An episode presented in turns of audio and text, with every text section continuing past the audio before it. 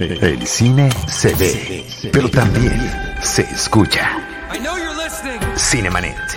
Charlie del Río, Enrique Figueroa, Rosalina Piñera, Diana Su y Deidali Gómez.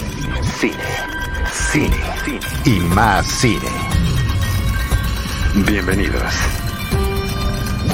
Cinemanet. Yo soy Charlie del Río, sean nuevamente bienvenidos a este espacio, un programa doble de viernes que estamos teniendo. Saludo con mucho gusto también a Jaime Rosales, nuestro productor, a todos ustedes y a Lucero Calderón, mi querida Tutsi Rouge. Qué gusto que estemos nuevamente en un enlace después de tantas veces y tantas colaboraciones que hemos tenido juntos, sobre todo en ese proyecto que se llama Cinema Tempo Streaming. ¿Cómo estás, Tutsi? Mi querido Charlie, pues al fin te dignas a invitarme. ya, ya me levantaste la ley del hielo, no sé, no sé qué onda, pero no, no, es cierto, estoy bromeando como siempre. Pues un, un, gusto, un placer, mi Charlie, ya sabes que siempre ando en todos lados haciendo mil cosas y luego lo que me hace falta es tiempo para ver todo lo que quiero, para estar en todos los lugares donde me invitan y demás, pero bueno, pues lamentablemente pues no se puede. Y cuando se puede, lo hago muy gustosa y lo celebramos como en esta ocasión, mi querido Charlie.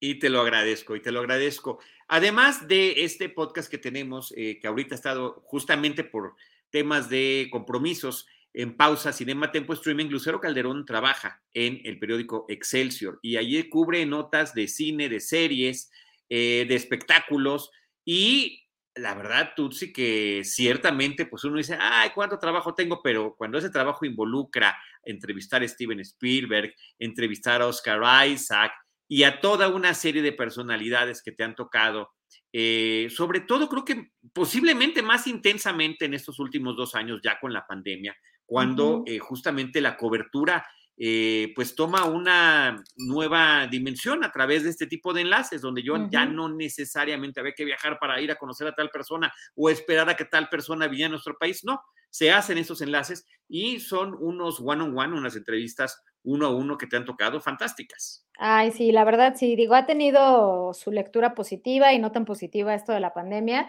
Y creo que una de las positivas dentro de la cobertura de, de, cine y del periodismo es justo eso, que tenemos como más oportunidad de, entrevistar a, muchísima más gente, ¿no? Como que es más factible que suceda. ¿Por qué? Porque ellos también pueden estar en sus casas, se ponen un back o no, o están, o los ponen en un hotel y tú estás en tu país y los entrevistas. Entonces creo que es como más eh, como más factible, ¿no? Como que, como que eso permite acercarnos más a ellos, ¿no? Y que tengamos muchísimas más actividades, más entrevistas, más encuentros con ellos. Sin embargo, aquí viene como, como siempre el, el, pero, ¿no? Eh, pues obviamente si se extraña viajar, si se extraña estar a unos, a un metro, metro y medio de distancia de tu entrevistado, pero bueno, ya regresará, ya sucederá, también lo hemos hecho previamente, entonces, bueno, pues a disfrutar de cada momento, de cada segundo. Estoy con mi, mi súper amigo, que digo mi amigo, mi intimísimo Steven Spielberg. Este, entonces, bueno, sí, sí es un deleite. Ahí me ven muy bonita, muy arregladita. Ahorita la verdad es que pues se hace lo que se puede cuando... Aquí está claro, ¿cómo, cómo se prepara Tutsi para estar con Steven Spielberg? ¿Cómo se prepara para estar con Charlie del Río? No, okay, no, Tutsi, A ver, a ver, desde la mañana estoy haciendo cosas, anduve en la calle, estuve, fui, tuve que ir a, llevar a mi hijo a unas ondas y luego regresamos y la comida y los trastes y poner la lavadora, entonces Charlie, además del glamour... Y del cine, también soy mamá y tengo muchas responsabilidades claro. No, bueno, y, todos, ¿eh? Yo tengo los trastes pendientes por estar en estos programas, los cuales disfruto plenamente. Tursi, eh, te estás integrando el día de hoy a este episodio de Cinemanet porque llevamos esta serie de episodios que los hemos intitulado Recordando. Nuestros amigos, colegas de la cobertura fílmica nos traen estas, eh, mira, Jaime nos está distrayendo ahí con más Ay, qué padre, qué bonito, siento bonito. Búscate ahí la de Iwan McGregor, ah, o James McAvoy, Brad Pitt también. Bueno, vale. Ahí están, ahí están, todas esas personalidades. Pero nos traen, Tutsi, como tú el día de hoy, alguna película que te haya marcado por alguna razón y que además nos cuentes la anécdota, por qué te marcó y trajiste una sensacional. Por favor, presenta la película de la cual vamos a comentar el día de hoy y la razón por la que estaremos hablando de ella. Bueno, pues nada más deja, deja unos segunditos, microsegundos, me veo con el señor guapísimo y talentosísimo y súper aterrizado Brad Pitt. Gracias, mi querido Jaime. Pues bueno, de entrada, muchas gracias, Charlie, por invitarme como a este eh, ciclo, si lo podemos llamar de una manera, eh, en donde pues cada invitado habla de una película que le haya marcado. Cuando Charlie me invitó, me dijo, oye, deberías de venir, hazte un espacio, por favor, mira, la, la, la. Eh, me dijo, es la primera película que se te venga a la mente. Y yo siempre, siempre, siempre hablo de una película que se me viene a la mente porque la he visto muchísimas veces. Creo que es la película que más he visto en mi vida. Es muy importante, es muy personal, pero sentía como que no, como que no era la indicada para este espacio, ¿no? Y no porque la demerite ni mucho menos, al contrario, me gusta mucho, pero dije, no, ya he hablado mucho de ella, que es Lucía y el sexo, de eh, Julio Medem con Paz Vega, ¿no? Eh, Tristan Uloa, etcétera, española. Y cuando estamos platicando, Charlie y yo, le dije, tengo una en mente, pero no va a ser esa. Y después dije, va a ser el expreso de medianoche, ¿no? O expreso de medianoche. Eh, y Charlie me dijo así como, sí, claro, esa es muy buena, ¿no? Y yo sabía que era este el espacio para hablar de esa película. ¿Y por qué me gusta Charlie? Es muy curioso. Yo la vi a escondidas. La vi a escondidas como los típicos. Yo también, yo también. Ahorita te cuento, pero venga la tuya. Como los típicos niños que, que ya sabes, tratan de meterse a un cine y la están viendo ahí, sabiendo que no la tienen que ver. Bueno, a mí me pasó algo muy parecido. No recuerdo la edad, pero estaba muy chica. Yo creo que tenía unos siete años, seis años. Muy, muy, muy, chiquita, Muy chiquita. Muy chica. Entonces me acuerdo que estábamos en mi casa y en mi casa, en la parte de la sala, estaba mi papá con un tío, ¿no? Curiosamente los dos ya fallecidos, ¿no? Y estaban en la sala viendo película, peli, esta película, bueno, estaban viendo varias, pero llegó el momento en que pusieron esta película, la estaban viendo y de pronto eh, yo estaba jugando como cualquier niña sola, ¿no? Estaba sola, pues no, no tengo hermanos de mi edad o, chiquitos, eh, tengo un hermano más grande. No sé ni en dónde estaba el hermano, no sé dónde estaba la mamá, no sé dónde estaba la gente, solamente yo me acuerdo que yo estaba jugando y de pronto eh, la, el, la, casa de mis padres pues tiene unas escaleras y en la parte de las escaleras tiene como un pequeño, o sea, como hay una parte que está abierta, ¿no? Cuando vas bajando. Entonces me acuerdo que me asomé, ¿no? Y me quedé así viendo qué estaban viendo mi papá y mi tío, ¿no? Entonces empecé a ver la película y de pronto para mí fueron como imágenes y secuencias tan impactantes.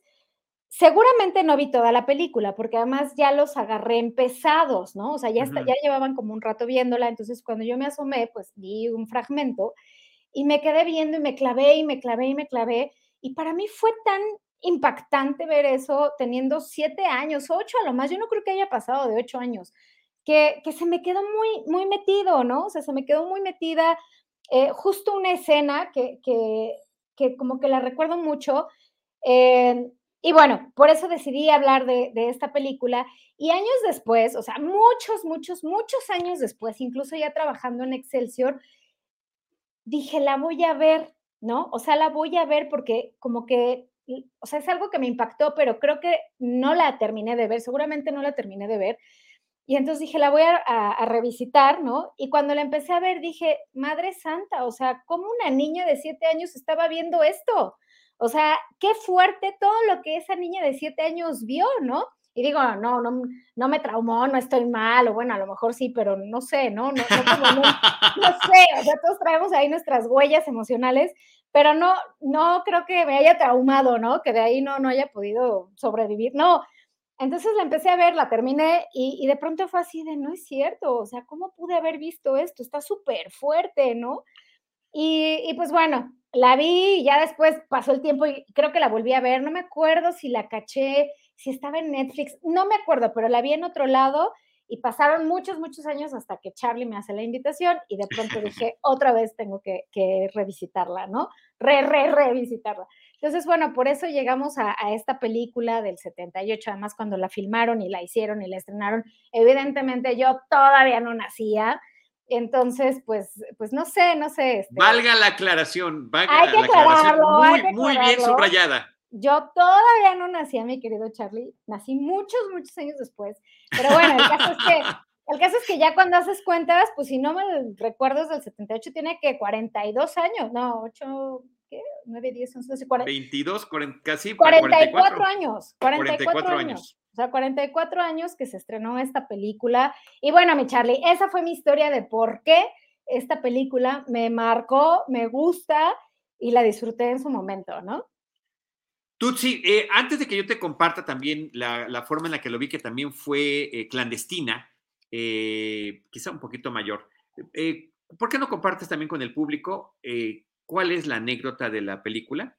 Y yo mientras les digo que además la acabamos de volver a ver en Cinepolis Click. Buscamos en qué plataforma estaba, ninguna de la plataforma la trae de catálogo, está a la renta en Cinepolis Click, se ve muy bien la cinta, también está a la renta en, Apple TV Plus. Entonces son las opciones en las que se puede eh, conocer esta cinta que es eh, dirigida ni más ni menos que por Alan Parker con un guion de un señor que se llama Oliver Stone. Eh, venga la anécdota, Tutsi. Bueno, pues a grandes rasgos es, eh, está basada de hecho en, una, en un libro que escribió Billy Haynes, o es, Haynes, ¿no? Billy Haynes. Billy Hayes, Hayes. Hayes. Eh, y bueno, pues es la historia de un chico norteamericano que después de unas vacaciones en Turquía se pretende regresar a, Estados Unidos junto con su novia, eh, pero pues a él se le hizo fácil siendo un, entre comillas, joven, muy, pues sí, un joven, ¿no? En los 70, eh, pues llevarse hashish de contrabando, o sea, él pensaba sacar el hashish eh, de Turquía para llevárselo a Estados Unidos y venderlo con sus cuates, ¿no? O sea, a lo mejor alguien diría, ay, qué ingenuo, ay, qué sencillo. Pues bueno, esa decisión que él tomó le llevó a que, bueno, pues lo agarraran, lo interceptaran en el aeropuerto las autoridades turcas y como que en aquella época, pues obviamente, pues estaba, bueno, siempre ha estado como prohibido contrabandear o vender, distribuir droga, ¿no? Pero bueno, en aquella época con el contexto político que había, con siempre eh, las tensiones que siempre hay en Estados Unidos con otros países, en este caso con Turquía, en aquella época pues estaban muy, muy fuertes y pues eh, prácticamente lo, esa es la, lectura que yo le podría interpretar o dar, que pues lo agarran como un chivo expiatorio, ¿no? Como diciendo, Turquía castiga a los americanos que eh, tratan de vernos la cara o tratan de contrabandear la droga o que tratan de poner en mal, a, en este caso, a Turquía. Y pues eso desata que eh, pues el protagonista, que es Billy, pues lo metan a la cárcel. Eh, y pues primero vamos viendo que al parecer logran que le den una sentencia de cuatro años, dos meses, y todo va como muy bien, muy bien, muy bien, se ve que va pasando el tiempo, la historia, los años, él se comporta muy bien, hasta que ya cuando le faltan cincuenta y tantos días, 53 días para salir de la cárcel, pues le da la noticia que pues una de las autoridades, un personaje principalmente eh, turco, pues no está de acuerdo en que pues cumpla esta condena, ya se acabó, él pedía que le dieran cadena perpetua, eh, y pues bueno, terminan dándole 30 años más, ¿no? Entonces, pues toda esa, ese como calvario que él vive, esa cuestión eh, a la que se está enfrentando, donde se encuentra solo en otro país, eh, con otras, con otro idioma, con pues cierta tendencia también o cierta rispidez hacia el extranjero, hacia el americano, en este caso él, ¿no? Hacia, hacia él como extranjero, como estadounidense, pues hace como que, como que la película se torne muy, muy oscura, muy negra y que vivas esta desesperación y este calvario, ¿no? Este calvario que él va sufriendo que dice, bueno, pues por más, hay, hay una escena muy, muy importante también eh, en la cual él trata ya de defenderse en su segundo juicio y en donde está enojado, ¿no? Que dice, me he portado bien, he tratado de no meterme en problemas, he tratado de estar, eh, pues sí, comportarme bien, apoyar, ser solidario, eh, seguir sus reglas y demás, y ustedes son, son unos corruptos, o sea, eh, me, están, me están juzgando de mala manera cuando ya pagué mi error, o sea, ya estuve cuatro años encerrado, ya pagué mi error y todavía me quieren dar 30 años más de mi vida, o sea, metido aquí, pues pues como que no se me hace justo, ¿no? Esa es una escena bárbara, brutal, impactante, justo es esa, esa que puso Jaime. Y, pues bueno, es como, como, como que prácticamente ves cómo se va deteriorando el personaje hasta que pasa algo, ¿no? Pasa algo, es que no sé si hablar o no. No, ahorita, ahorita lo mencionamos, y que vamos un poquito en orden cronológico. La película tiene 44 años, estamos haciendo la invitación a que la vean. Me parece que sigue siendo una película que no ha envejecido para nada mal es, es, es, impresionante, el reparto está muy padre, Brad Davis lo hace muy bien en el rol principal, pero pues tiene un señor compañero de, de, prisión y de, y de, cámara ahí que se llama eh, John Hurt, que es extraordinariamente fantástico volverlo a ver. y redescubrir a un actor como Randy Quaid, a quien lo hemos visto en comedias y demás, pues verlo joven, rozagante, fuerte, iracundo también, otro estadounidense también eh, encarcelado. Él es el en, en, esta de Independence Day, es el de This is for you, Mr. President, es el borrachín de esa película. Y aquí, este, bueno, eh, delgado, joven, fuerte, pero digo yo, furibundo con lo que le está sucediendo. Es una película de hay muchas películas, el, podría ser una suerte de subgénero el ver de las películas de prisión. ¿Qué viven los prisioneros?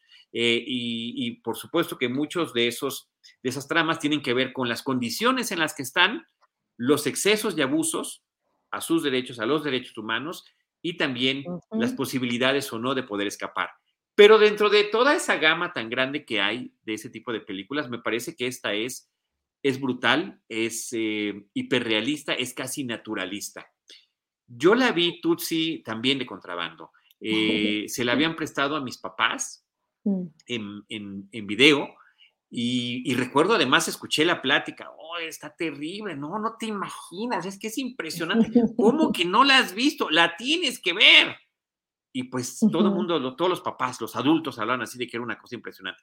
Pues sí, un día se queda solo el niño con la videocasetera, 10, 11 mm. años, insisto, eh, la pongo y por supuesto que fue un shock.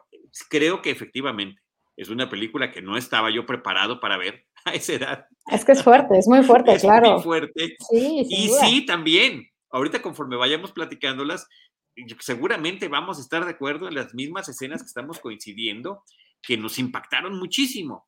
Esta escena que mencionabas tú en este segundo juicio, cuando finalmente le dan la sentencia de los 30 años y que el juez le levanta las manos y dice, estoy maniatado, por Antara, la capital. Por Ankara, que, desde allá ya tomaron la decisión.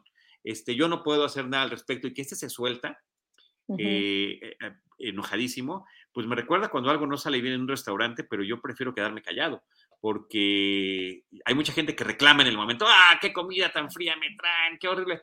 Pues estás expuesto a lo que sea, estás en sus manos mientras estés sentado en esa mesa. Pero sabes qué, Charlie, perdón, este pero yo creo que en este caso, no, en este caso, en, la película, pues él ya, ya está, lo llevaron al extremo. Sí, sí, sí, sí. Lo, todo porque lo llevaron al mega extremo. Entonces dice, ya, o sea, ya no me interesa qué me pueda pasar o no pasar, porque ya vi que con ustedes nomás no. Entonces es que decide, yo creo que sacar todo eso que traía cargando de años atrás, el maltrato, ese, abuso a derechos, eh, pues los derechos humanos, las vejaciones que sufrían, los tratos que les daban en la cárcel, las humillaciones, ¿no? Yo creo que de pronto dices, bueno, me voy a comportar, voy a ser bueno para tener buena imagen y que me reduzcan los años, etcétera, etcétera. Y cuando de pronto ves que no está pasando y que al contrario te están aumentando y aumentando, pues dices, ya, ya me vale, o sea, ya voy a sacar todo porque, pues aunque me porte bien, me van a tratar mal, pues mejor ya con, con gusto, ¿no? Este reclamo, digo, gritos y al final pues me van a seguir tratando mal, ¿no? Absolutamente. En el contexto de la película queda absolutamente claro que así está la situación que eso es, eh, no, no tiene alternativa, ya lo vivió él, o sea, no hay forma de poder salir de esto que está sucediendo. Eh, la película está basada en el libro del propio Billy Hayes, que publicó con las experiencias que vivió. Finalmente, es una cuestión histórica, escapó, logró escapar después de estar varios años ahí en esa prisión. Publica el libro y prácticamente de inmediato se adquieren los derechos para poder llevar la pantalla, eh, la película a la pantalla grande. Aquí me interesa mencionar el caso, pues no lo sabíamos tú y yo cuando lo vi, cuando vimos en aquella primera ocasión quiénes eran las personas que estaban detrás de esta película, pero hoy en día podemos eh, afirmar, es la primera vez que nos vimos expuestos a una película de Oliver Stone. Oliver Stone como guionista, pero en este tratamiento que le da a la historia de Billy Hayes. Y si hay algún elemento en la película que tú digas, ese es Oliver Stone, es ese momento, es ese arrebato que tiene el personaje en la corte cuando está la sentencia de los 30 años. Es ese eh, hombre que no, que no puede quedarse callado, que era el propio Oliver Stone. Sus experiencias de Vietnam, su activismo, un hombre increíblemente politizado, que cualquier historia que la daban, por supuesto que le servía para poder exponer los temas que le han eh, parecido importantes. La, trayectoria de eh, Oliver Stone empieza eh, primero con, como digo, tiene una película que dirigió en el 74, pero pues básicamente estuvo haciendo guiones varios años. Y entre esos guiones estaba el de Expreso de Medianoche, que en las manos de otro director que también sería la primera vez que lo conoceríamos, que se llama Alan Parker, que, nos trajo cosas increíbles como la película de Pink Floyd The Wall, entre otras, pues terminan creándote una película y una experiencia impresionante. Se habla del realismo, pero también se habla del naturalismo, Tutsi, cuando ya de repente es demasiado gráfico y claro lo que estás viendo con estos personajes. Sí, mi Charlie, pues de hecho por esta película ganó, el, ganó Oscar, ¿no? Mejor guion adaptado, que pues fue para, para las manos de Oliver Stone, que ahorita veíamos ahí la, imagen de, que puso Jaime. Em, pues sí, mi, querido Charlie, pues es que es, muy, híjole, es que es muy fuerte, impactante todas las escenas que te muestran, eh, la brutalidad con que tratan a, a los prisioneros, ¿no? Eh, a los niños también hay una escena, bueno, hay una secuencia ahí donde también a unos niños los castigan cuando ellos no habían hecho absolutamente nada, ¿no? Eh, el odio que hay como que siempre hacia el otro, al que no es de tu nacionalidad, de tu país, de tu cultura, de tu religión, ¿no? Eh, la manera en que los turcos llamaban a, los extranjeros en general, ¿no? Eh, el decir, pues nosotros, como siempre, ¿no? Estos extremos de si no estás conmigo, estás en contra, si no eres parte de mi cultura y de mi país, eh, no eres el enemigo, ¿no? Eso se ve, creo que muy, muy, muy brutal en, esta película. Y pues efectivamente, Oliver Stone estaba muy joven, sí, él es del cuarenta y pico y el guion lo escribió, bueno, lo adaptó en el setenta y tantos, tenía 26, 27 años más o menos cuando, cuando hizo la adaptación de, eh, este guion. Eh, que después de ahí, por ahí andaba leyendo que, que Alan Parker y Oliver Stone tuvieron pique, que pues como que ahí estaban, como que Alan Parker no le quería dar como cierto crédito al guion, pero bueno, algo pasó, entonces terminó, terminó dándoselo, pero bueno, pues hicieron una colaboración sin duda alguna y una muy buena colaboración. Em, y bueno, pues es que hay muchas cosas que me gustaría abordar, Charlie, hablando venga, Venga, venga, tú sí. Bueno, nada más lo, déjame decir lo de los Oscars porque sí es importante.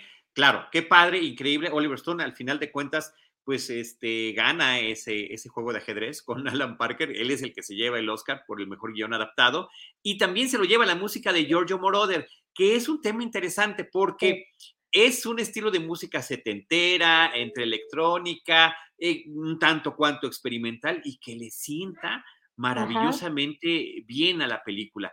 Eh, y creo que pues eso está padre. Y no ganó a mejor película, a mejor actor de reparto, que John Hurt a mí me parece que está fantástico, la mejor dirección de Alan Parker y la edición de Jerry Hamlin. Por y que no estuvo nominado Brad Davis, o sea, no lo nominaron claro, Oscar por su actuación, pero sí ganó eh, el Globo de Oro a una categoría que era como actor debutante, ¿no? Creo que esa categoría ya ni existe, pero en esa época había una categoría que era... Creo que los Globos de Oro ya casi ni existen. Ya casi no existen, ¿verdad? Con esta edición que pasó tan sin pena ni gloria que nadie lo cubrió casi. Eh, pero bueno, le dieron el Globo de Oro y no lo contemplaron para eh, el Oscar a Mejor Actor, que se me hace como brutal porque dices, ¿cómo? O sea, si él es, él es la película, ¿no? El 90% es él. Claro. El 10% son como los de reparto, en este caso John Hurt, el policía, ¿no? Este, malo turco, ¿no? Este, los compañeros, o sea, como que personajes que van saliendo que le dan soporte, pero todo el peso cae pues en, Brad Davis, ¿no? ¿a, quién se, ¿a, quién se, te pareció, pensando en términos de actores contemporáneos, a quién te recordó Brad Davis? Yo lo veía y era una mezcla, o sea, me daba como la impresión de Brad Pitt, ¿no? a Brad Pitt, total. bueno, bueno en, la secuencia inicial con los lentes oscuros. Con los lentes y que está mascando chicle, dices, es Brad Pitt. Sí, sí, Como que yo le veía mucho la, la, cara de Brad Pitt, pero pues después dije, no, bueno, son diferentes, ¿no? Ya después sí te clavas viendo a Brad Davis, que, que es muy curioso porque pues el, el, final de este, de este actor pues fue como muy penoso, ¿no? Para todos aquellos que no lo sepan, Brad Davis Em, pues sí, inició su carrera, empezó en, Hall, en Broadway, estuvo haciendo obras de teatro, hizo una obra de teatro, no recuerdo el nombre, que tenía que ver con eh, un chico, pues como eh, bisexual, era un bisexual eh, que se contagiaba de, de, SIDA, ¿no? Bueno, del VIH. Eh, eso lo hizo en Broadway y curiosamente fue de sus primeros trabajos y él en la vida real falleció de VIH, ¿no? Falleció además a los 41 años, 42, estaba, estaba súper joven, 41 años falleció y pues él efectivamente era, era bisexual, la esposa eh, con la que se casó, la mujer que se casó, pues siempre dijo que, que pues sí, no, no es que él haya contraído el, el virus, eso decía, ¿no? Que primero decían que lo había contraído porque pues le gustaba también meterse con chicos, con hombres, y ya ves que en aquella época, en los 90, era como muy común que se decía que entre eh, los homosexuales, pues el virus era como más eh, propenso, ¿no? O sea, se daba más y bueno. Entonces, eh, después dijeron que no, que era porque le encantaba la cocaína, ese fue siempre su tema. Entonces, pues ya sabes, al estarse inyectando con agujas y luego yo te la presto y tú me la das y no, eh, que por eso contrajo el, virus del, VIH y de eso falleció. Al principio él lo tomó como, como, como es la industria, ¿no? Eh, al principio, en aquellos años, pues él no decía nada, aunque ya sabía que tenía el, virus, no decía nada, hasta ya después, como por ahí de los 80, como que ya abrió, se abrió y empezó a decir, ¿saben qué? Pues bueno, yo tengo el, virus, se hizo como muy activo, pero pues, pues no, no, no pasó como como a grandes, o sea, no, no acaparó la prensa ni los eh, titulares, ni mucho menos, ¿no? Pero bueno, eso es nada más para que sepan de No, eh, pero es un, eso es, lamentable, es tristísimo, pero también es un signo de la época y es, relevante con lo que estamos platicando al recordar esta película. Yo creo que sí. Él, porque estaba encaminado como para ser una gran estrella. Eso, si no, los hubieras no existen, eh, justo a eso iba, o sea, el hubiera no existe, pero si hubiera pasado todo lo contrario, yo creo que él se hubiera consolidado como una de las grandes figuras de Hollywood de los 90, un poco 2000, porque bueno, ya traía, ¿no? Pero se hubiera consolidado como un gran actor. Y tiene un hijo con la chava que se casó, tuvo, tuvo un hijo que se llama Alex, Alex Blue Davis. Y él es un chico que es transexual en la vida real, ha salido en capítulos de Grey's Anatomy, entonces, a ver si Jaime por ahí nos puede encontrar la imagen, es Alex Blue Davis y es un chico este, que curiosamente como que su papá bisexual, él nació como niña, ¿no? Bueno, con el género femenino, él dijo, yo no soy niña, yo soy hombre, y bueno, se ha ido transformando con las terapias hormonales para ser un hombre, y pues bueno, es el hijo de eh, Davis, ¿no? De, Brad Oye, Brad Davis también salió en Carros de Fuego, eh, entre otras de las cosas donde participó, pero esta es esta la, lo catapulta, o sea. duda. creo que todo el mundo lo ubica por esta. Por e, donde más luce, además. Sí. Porque pasa por todas las emociones posibles a lo largo de esta película.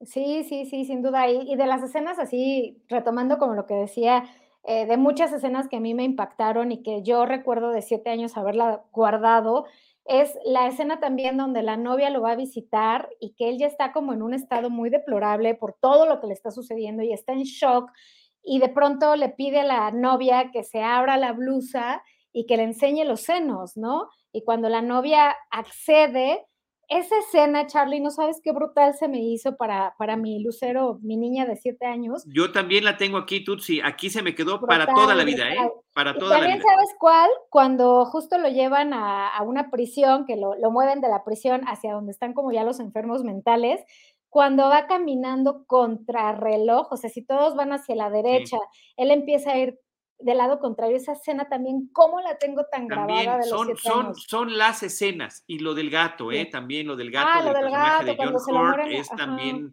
también brutal. Pero bueno, te adelantaste con esta, que es la escena final de la película, después de todo lo que ha vivido él, que efectivamente de estar con los prisioneros comunes lo llevan ya a la parte eh, para los, eh, le llaman criminales enfermos, donde justamente están todos, algunos dando vueltas eh, a esta columna, y llega la visita de ella cuando él ya está, ya perdió el ímpetu por la vida.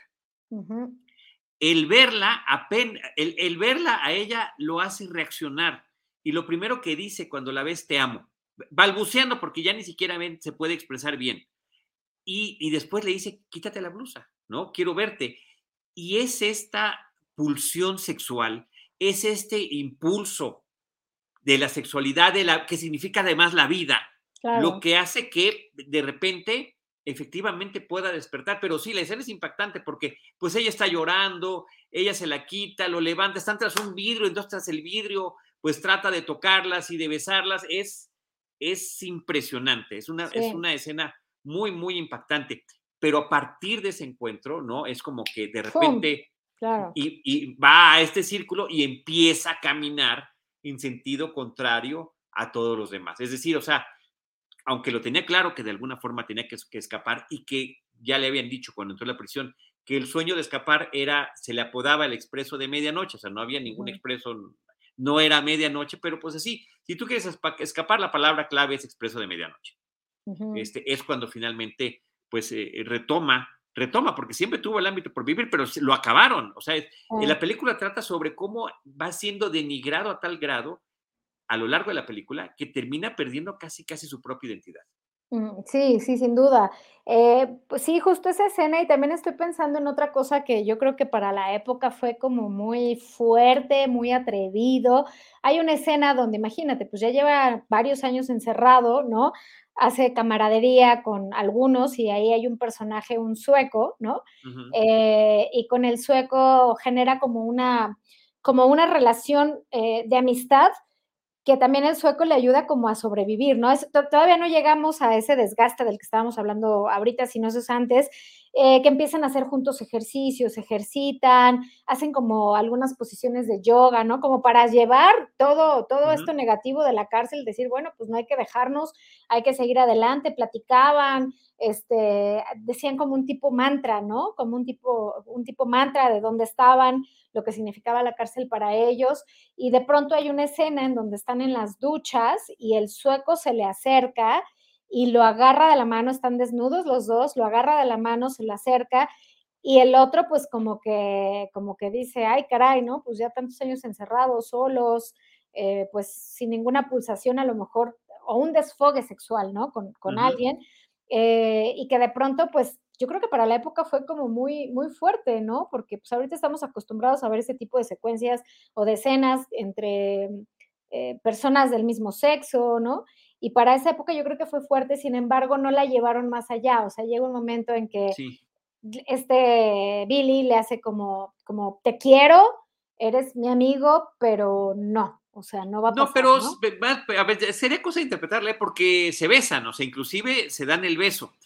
Yo cuando le estaba, no me acordaba mucho de esta escena, de esta no me acordaba, y cuando le estaba viendo en Cinepolis Click, en esta ocasión, eh, desde que empiezan a hacer los ejercicios y la yoga, con la música de Giorgio Moroder, yo sentí que eso ya estaba insinuando lo que estaba sucediendo. Yo dije, ah, bueno, pues yo creo que ya con esa insinuación ahí queda, pero no, Llega la siguiente y ya se están bañando juntos. Dije, bueno, pues ya me quedó claro, pero no, este, finalmente, ¿no? Eh, llega el momento de este acercamiento del abrazo y del beso. Entonces, bueno, claro.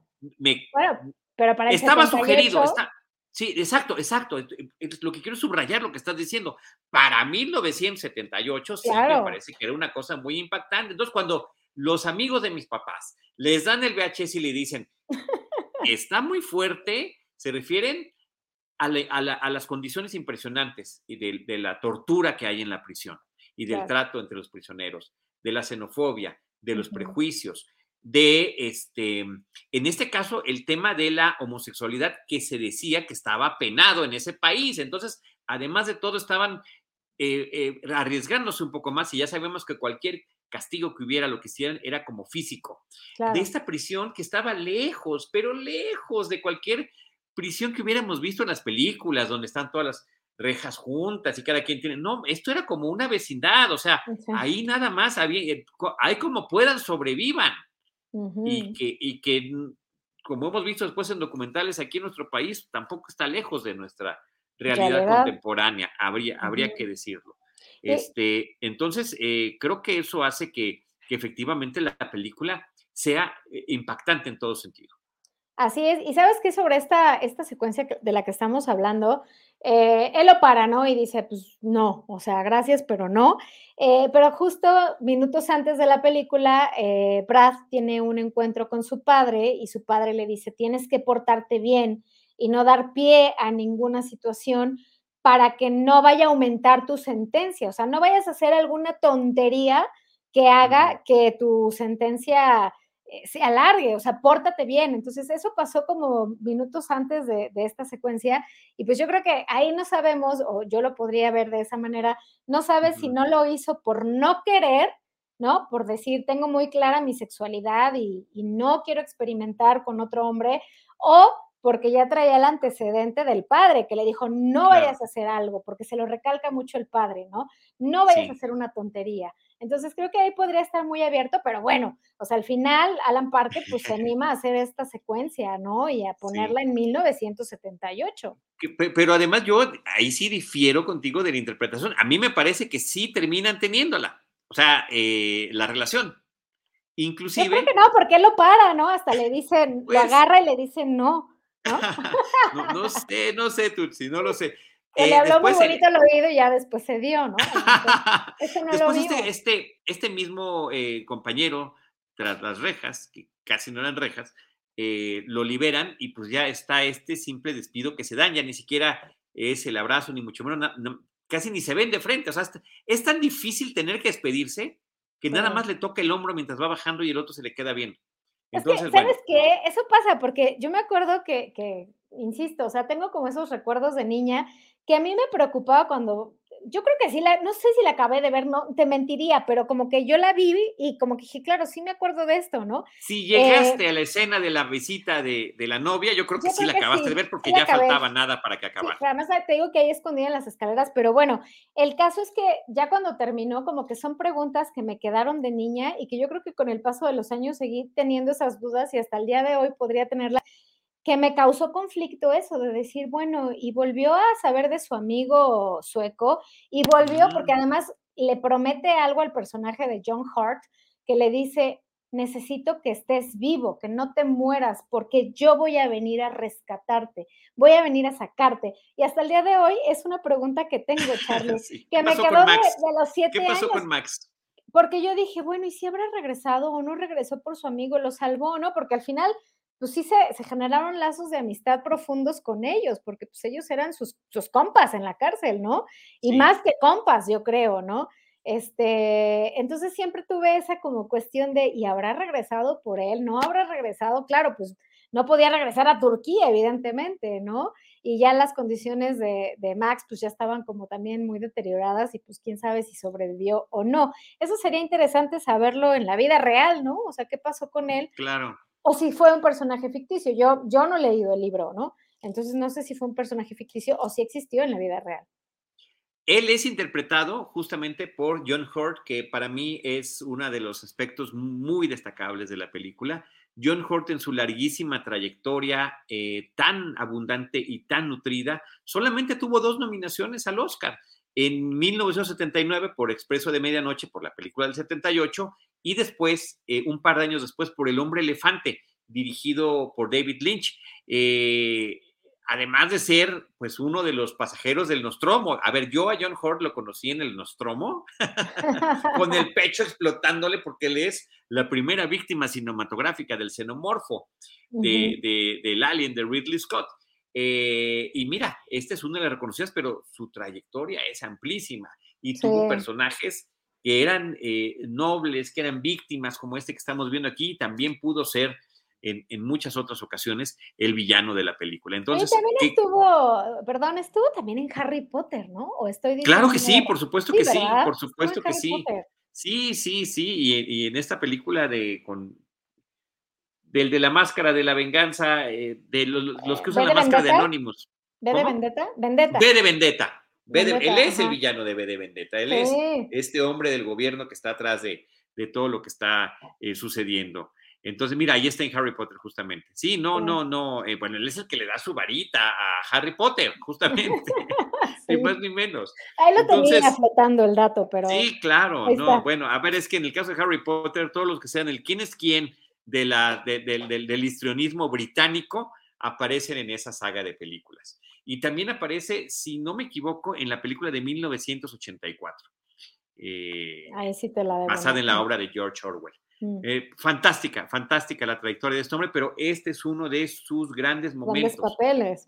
es de sus grandes papeles, porque el señor, el personaje es entrañable, es, eh, raya también en la, en, la locura, en la demencia, pero también en la solidaridad, pero también en la ternura. Este, ternura. Era el hombre que se refugiaba en, el, en su gatito. Mira, saludos a Eric Trujillo, un querido amigo mío, que dice así es en 1984. Gracias, Eric. Y que el gatito, por crueldad, se lo matan y lo dejan ahí colgado en un tendedero en, el, en, la cárcel. Entonces, una de las escenas también recién empezada la película, de las más impactantes. Eh, Jaime Rosales ya nos está ilustrando con John Hurt en la película de 1984, basada en la novela de George Orwell. Entonces, sí, es una de las presencias importantísimas, histriónicas en esta película, pero creo que en general todos están bien. De repente, pareciera que estamos viendo un documental más que una, más que una película de ficción basada en hechos reales, pero pues eh, siempre se dan ciertas libertades. En, estas escenas que nos pone Jaime de fotografías de John Hurt en la película, es increíble lo que, lo que, el, aspecto físico que guarda John Hurt. No, sí, lo hizo bárbaro, porque además es como una especie de hippie, medio hippiosón, ¿no? En, en la historia, eh, con los lentes, ¿no? El tipo de lente, eh, inyectándose como, yo entendía que se inyectaba, no sé si era heroína o algo se inyectaba, ¿no? En la película. ¿En, la película? Sí. En la, en la, película, eh, aquí hashish, ¿no? Estaban, eh, consumían hashish dentro de la propia prisión, este, de manera clandestina.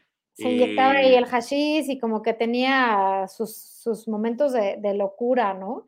Eh, que bueno, ya, ya lo comentaste, pero creo que sí es uno de los personajes eh, más importantes. Murió hace poco, murió que hace como unos cinco años. En el 2017, sí, caray. 20, 20, 20, cinco años, hace cinco años se murió. Sí. yo me acuerdo que estaba en Excelsior TV y di la noticia que se acababa de morir. Sí. Entonces, sí, un, gran actor. que sí, quisiéramos que nos duraran para siempre. Así estos es. personajes. Pero bueno, pues en el cine sí nos van a durar para siempre, como por ejemplo. ahí está, claro. ahí, están los dos, mira, los dos ya no viven, ya no existen. Eh, y, ahí los tenemos en la pantalla, ¿no? En, una película que es súper, súper entrañable y que pues creo que va a pasar también como a la historia, ¿no, querido Charlie? ¿Que la película? Sí, como una de las ya mejores. está, la película ya, ya está en la historia. La para una de las mejores para ver. Oye, eh, también Eric nos dice eh, La vida de Quentin Grisp, gran película. En Englishman in New York es el nombre de la película original, eh, con protagonizada por John Hurt. Y mm. Lars von Edward dice: Felicidades, qué buen programa. Saludos desde Coyoacán. Saludos, desde puntos distantes aquí también de esta Ciudad de México, de, de Tutsi Rush. Yo ando acá por, yo ando por una colina, tú andas sí, eh, por, unos portales. tú por unas colinas y yo por unos portales. Exacto, y Lars anda ahí por unos coyotes, unos coyoacán, eh, coyoacán, que andaba por ahí hace rato, por cierto. Este, pero bueno. Eh, pues sí, mi querido Charlie, pues esta película a mí me latió muchísimo, me rayó, es algo que tengo como ahí interiorizado, que me impactó mucho por la edad en que, en que lo vi y, que bueno, ahí nos está poniendo mi querido Jaime una escena que, es muy esperanzadora, liberadora, eh, brutal, porque justo después de que ve a la novia, que la novia eh, pues accede a mostrarle los senos y demás y le lleva un álbum, en el álbum pues está, le está como enseñando fotos de, mira, aquí estás tú con tu familia y no sé qué, no sé qué, y de pronto le dice, ¿te acuerdas de tu amigo tal? Que pues no existe. Franklin, dice, de tu amigo Franklin, el del banco. Ah, sí, que dice, que, que de pronto, la primera vez que lo estás viendo, como que dices, ¿quién? ¿Qué? Franklin, ¿qué? Pero después como que le señala el álbum como la parte de atrás, como diciendo, el del banco, entonces dices, ahí hay algo, ¿no? En esa escena le está mostrando algo y entonces sí, sí, se compró un, fíjate que se compró un viaje a Turquía, porque además antes de que él cayera en esta locura, eh, le contaban sus amigos que la manera de poder salir de Turquía era como esa, ¿no? Escapándose de la cárcel en el expreso de medianoche, o sea, escapándose eh, y llegando a, a Grecia, a Grecia. ¿Qué dije? ¿Turquía? Turquía. Perdona, saliendo de Turquía era correr a la frontera con Grecia y ya de Grecia pues ya te pierdes, ¿no? Y ya ves cómo llegas a tu país. Y justo eso hace, ¿no? Además, esa secuencia final eh, es, impresionante, Charlie, porque em, él como de pronto como que conecta con el cerebro con el que tengo que vivir, porque además la novia le dice, mm, si tú sigues aquí te vas a morir, no te dejes morir, ¿no? Entonces ya él como que capta, se va, ¿no? Este, a, su como, pues, ¿qué era? Como su ala, su cuarto, ¿no? Donde están todos los dementes. Y de pronto pues ya abre el álbum, efectivamente rompe donde ella le dice y hay dólares, ¿no? Hay como cinco o seis billetes de 100 dólares, ¿no?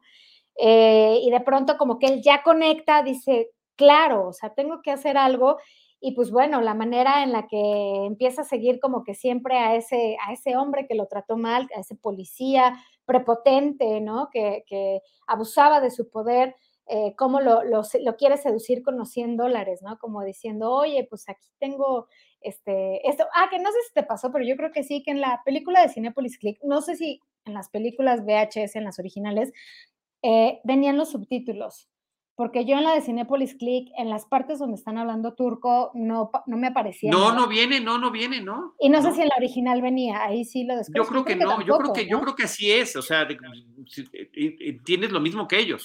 Claro. O sea, depende, o sea, es como para vivir también la experiencia de parte de ellos. Pues quién sabe qué es lo que están diciendo. Exacto. O sea, que depende de que alguien traduzca lo que le dice el señor de la embajada de Estados Unidos o que lo que le dice el abogado o el traductor de la corte. Punto.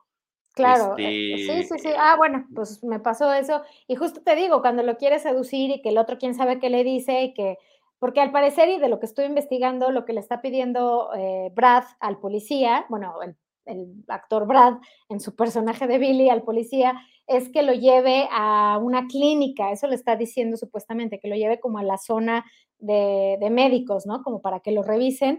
Y el otro le dice, sí, sí, sí, ahorita te voy a llevar y se lo lleva, pero se lo quiere encerrar en otro lado, se lo lleva como a un lugar muy apartado en donde lo empieza a golpear y pues ahí también es otra secuencia muy interesante e impactante porque ves que de pronto este policía lo va, lo va a violar, o sea, lo quiere violar, tiene la intención de violarlo, porque pues ya también lo ve como pues un trapo ahí todo tirado mal, en pésimas condiciones, mentalmente eh, disminuido físicamente, débil, ¿no? y de pronto él reacciona, lo avienta y pues también esa es una, una escena muy, muy impactante, Charlie, cuando eh, pues el policía se pega en la pared, pero al pegarse en la pared como que se entierra, no sé cómo se llama, como un, tipo ganchito donde la gente eh, cuelga sus abrigos, suéteres, lo que sea, se pega como el gancho del perchero. ajá, como el gancho, pero no era un perchero, estaba como en la pared. Estaba en la pared, sí. Se pega y pues se muere automáticamente. Entonces ahí es cuando él ve la oportunidad de escapar, ¿no? De decir, me voy a meter, me voy a poner la ropa, se veía que había más ropa de policía. Y, y cómo sale, ¿no? Y cómo sale y cómo empieza a caminar, como dudando de, híjole, a ver si no me cachan, a ver si no me ven, y que de pronto, pues ya va pasando, ¿no? Y, y pasa como en una, como en un filtro, un primer filtro de adentro, de, afuera hacia adentro es como el primer filtro, y cuando lo ve el policía y que le, que le dice, oye, bueno, le dice algo en turco, y el otro así como, yo creo que se entiende que él sí entendía turco después de tantos años de vivir o que... Solo eso faltaba que no, ¿verdad? Era capaz. No, no, después de tantos años de estar en la cárcel, aprendió y como que él se queda sacado de onda y le avienta las llaves, ¿no? Esa escena también está impactante, o sea, cómo le dice, ándale, sé libre, ¿no? Eh, claro, el otro policía no sabía que era un preso, ¿no? Y, pues ya cómo sale y cómo al salir, pues ya sabes, ese típico cliché de cuando salen de la cárcel los, eh, la gente que ha estado encerrada, pues como un poco el sol y de pronto voltea y ve la calle y ve algunos coches, ¿no? Eh, y cómo empieza a caminar ya con más seguridad y viene un coche de una patrulla y como que se frisea de continúo o no continúo, ¿no? Aunque el traje te protege porque saben que pues, eres un policía, pues él sabe que no, entonces su psicología como que sí duda en seguir caminando y de pronto pasa el coche de policía, él sigue caminando como diciendo, ok, ya pasé, ya salí, y, y, pues ya como va caminando y de pronto empieza ya a correr para escapar brutalmente y bueno, fin, ¿no? Brinca de alegría y fin. Entonces, bueno, ya, ya contamos la película, pero... Pues, no, nada como, aunque se sepan la historia, aunque lo hubieran leído, aunque lo hubieran contado, no hay forma de eh, experimentarla como a través de estas imágenes y audio de Alan Parker, el guion de Oliver Stone, la música de Giorgio Moroder. Em, creo que todos son esas películas donde de verdad todos los aspectos terminan encajando muy bien y con unas increíbles interpretaciones de todos, por supuesto que sí. Eh, sobre todo, pues sí, porque lleva un peso muy grande el personaje de Brad Davis y su evolución es muy amplia y tiene estos momentos. Bueno, también está la escena de este arrebato cuando uno de los, de los presos, que era un comerciante y que estaba coludido con las autoridades, eh, pues acusa falsamente a Max, al personaje de John Hurt, y se lo llevan para torturarlo.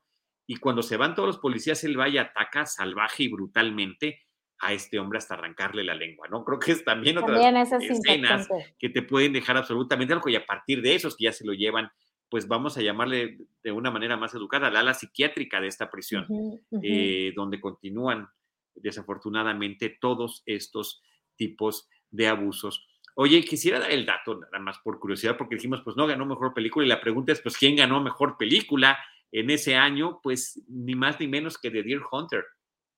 Mm. Este, que es otra película impresionante. Michael Chimino se lleva el premio de mejor director por esa cinta y Christopher Walken es el que le gana por eh, eh, The Deer Hunter la, este, el premio a John Hurt, ni más ni menos. Entonces, bueno, son esos, son esos eh, años y décadas, eh, Tutsi, 70 y 80. Ay, Dios mío, ajá. ¿Qué año que, que, que año que busques de películas había una cosa impresionante de, de, de, estupenda producción y creo que es también ese tipo de películas, aunque como súper archi recontra subrayaste, algunas veces no, te, no sean de tu época, eh, tú sientes observas y aprecias la calidad con la que está y cómo la, em, pues las historias que nos están narrando son universales y trascienden generaciones. No es que, hay tal película, ah, entonces nada más es para la gente de los 70, pues no. No, no, claro que no. Por supuesto que no.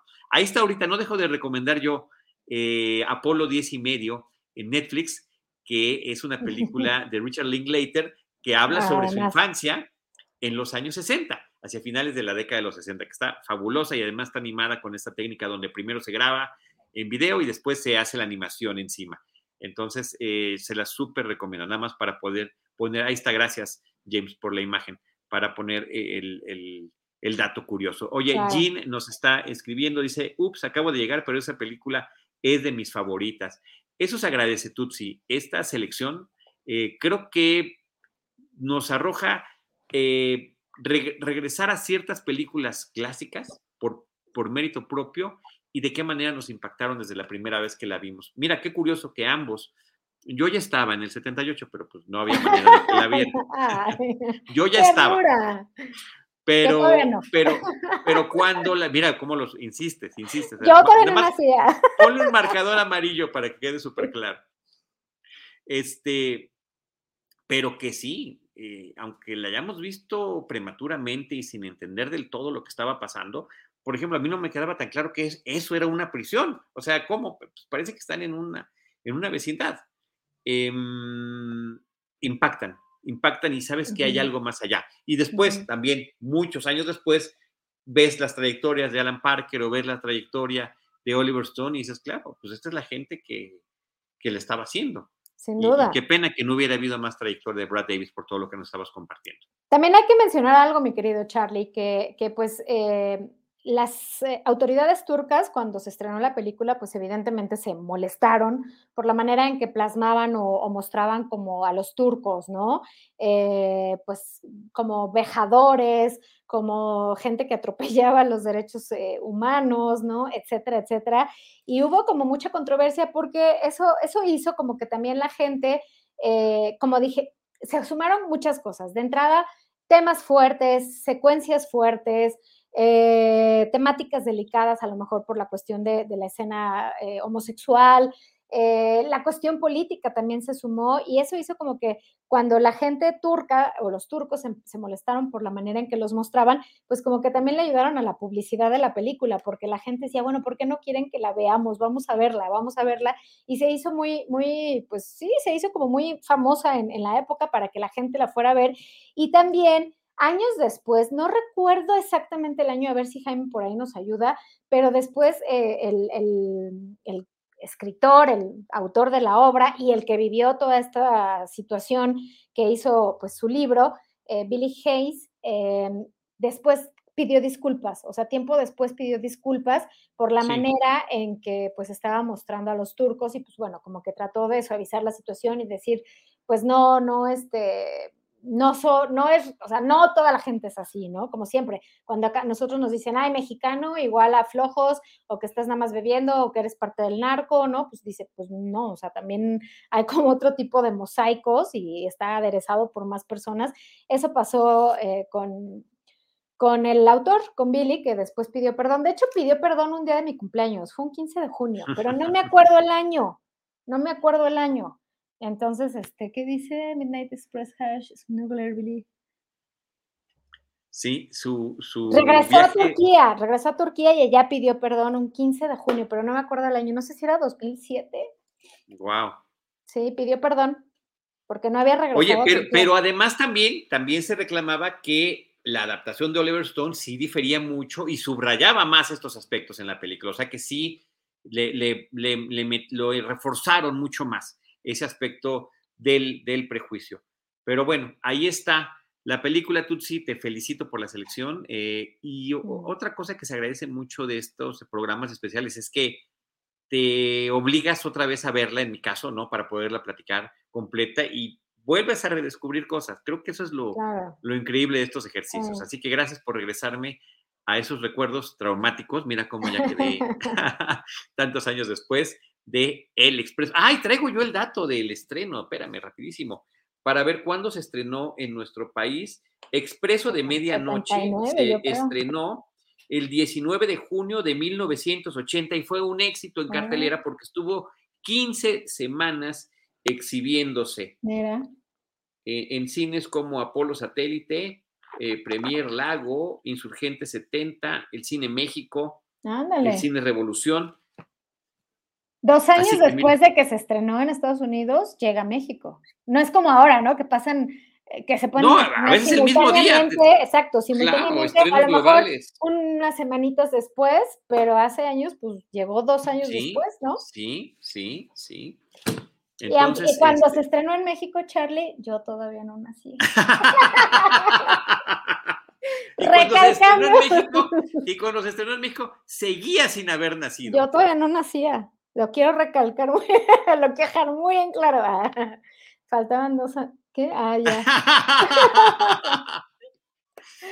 Dice Jaime Rosales que él ha tenido estrenos, eh, porque él también ha, trabajado en estos temas de, la distribución en México, que han sido antes que en Estados Unidos. Sí, nos ha pasado en años recientes que, que de repente México estrena hasta una semana antes que en Estados Unidos. Así que bueno, han cambiado durísimo eh, y afortunadamente para bien la distribución.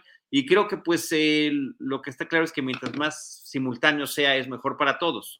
Eh, eh, desalienta la piratería, tenemos conocimiento, no nos espoleamos con la inmediatez de las redes sociales, etcétera, etcétera, etcétera, etcétera.